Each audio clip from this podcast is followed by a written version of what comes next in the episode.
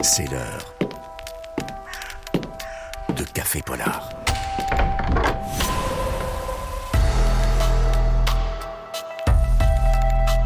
Catherine Fruchon-Toussaint. Jean-François Cadet.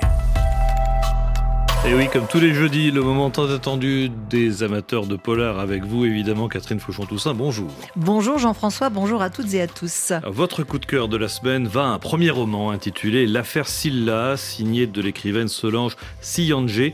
Il vient de paraître à la série noire chez Gallimard.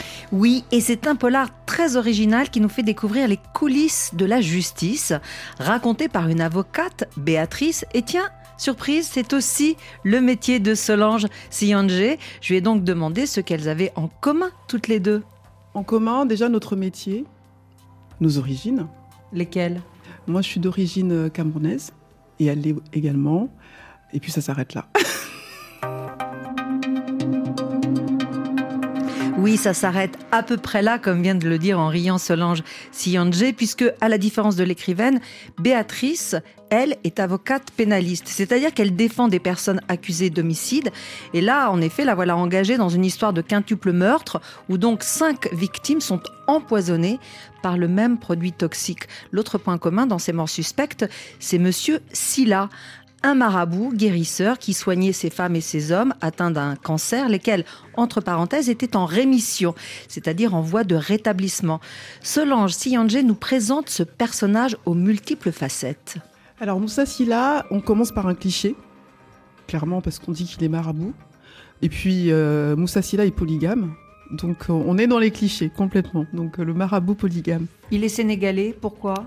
Il est sénégalais, alors euh, ça c'est cliché parce que euh, parce qu'en fait les, au Sénégal les marabouts euh, sont des personnes très puissantes. Plus qu'au Cameroun?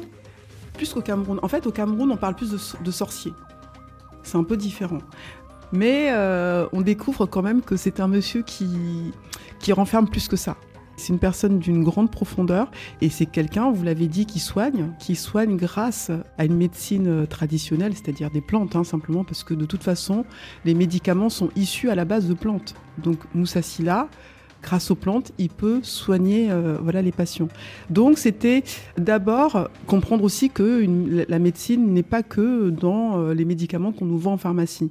Il peut y avoir en fait des, plantes, des choses qui soignent euh, réellement. Vous y croyez, vous, à cette médecine parallèle, selon Chiyanje à titre personnel, pas forcément au marabout, c'est clair. Mais je pense que effectivement, il y a d'autres moyens de se soigner que en s'abreuvant de médicaments. Ça, c'est clair.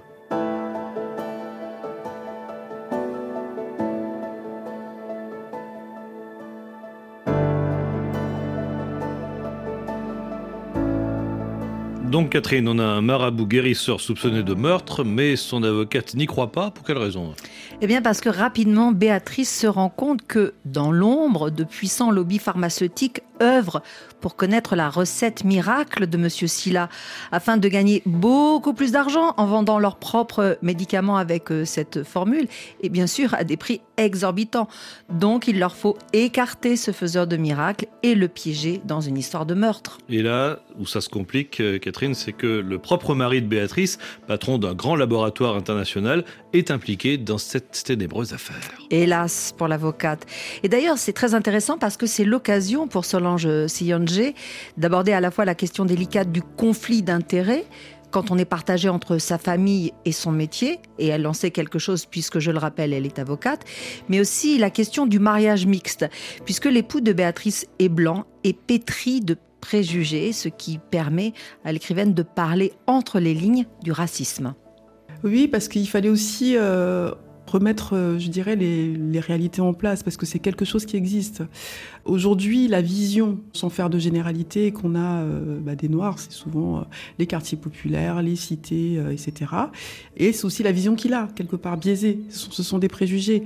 Et quand je dis « il ne fréquente pas de Noirs », étant PDG euh, d'une industrie pharmaceutique, il y a de fortes chances qu'il n'en fréquente pas vraiment.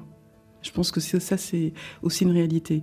Et Béatrice, euh, elle est avocate. Elle est avocate, elle est dans un métier où, enfin moi je le vois, il y, a, peu de noirs. Enfin, on est encore en extrême minorité dans ce métier. Donc, c'est ces deux personnes qui se rencontrent. Et puis, lui réalise finalement qu'il a des préjugés, mais ce n'est pas que la réalité, euh, les noirs dans les milieux populaires qui ont peu d'éducation. Il y a aussi des noirs bah, qui réussissent.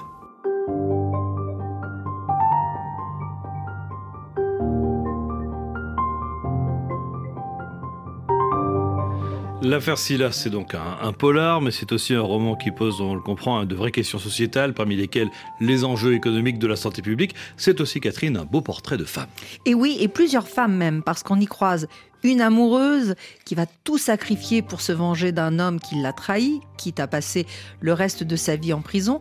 On va rencontrer aussi une jeune fille incarcérée qui a un sacré tempérament.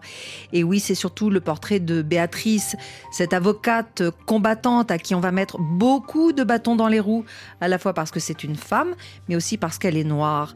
J'ai demandé à Solange Tiyange si elle aussi avait subi ce sexisme et ce racisme. Le sexisme, oui. Pourtant, c'est un métier qui compte beaucoup de femmes, plus que d'hommes. Euh, je pense qu'on est, euh, on est 55 ou 60% dans le métier. Et pourtant, c'est un métier où ce sont les hommes qui dominent, dans le sens où euh, bah, les grands cabinets sont dirigés par les hommes, les femmes très peu, les associés ne sont pas souvent des femmes, et donc aujourd'hui, même les grands pénalistes, ce sont des hommes.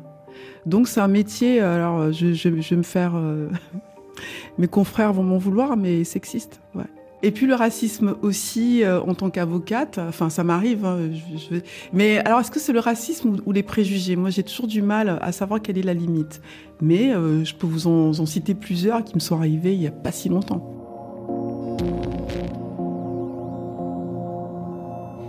Un racisme que Solange Chianche donc combat avec sa plume en redonnant de la visibilité par son écriture à toutes celles et ceux qui composent la société française, quelles que soient leurs origines, camerounaises, maliennes, sénégalaises, congolaises, comme ici le meilleur ami de Béatrice, un médecin légiste. Bref, c'est un polar totalement en prise avec euh, son époque. Et c'est la grande qualité de ce livre qui, au-delà de son intrigue intelligente, d'un rebondissement final épatant et qui appelle une suite, enfin je l'espère, ah est un miroir totalement fidèle des réalités d'aujourd'hui. À lire donc d'urgence L'affaire Silla, ce premier roman envoûtant de Solange Siandjé, publié à la série noire chez Gallimard. Et j'espère que je vous ai envoûté, Jean-François. Ah, mais complètement, mais comme d'habitude, Catherine.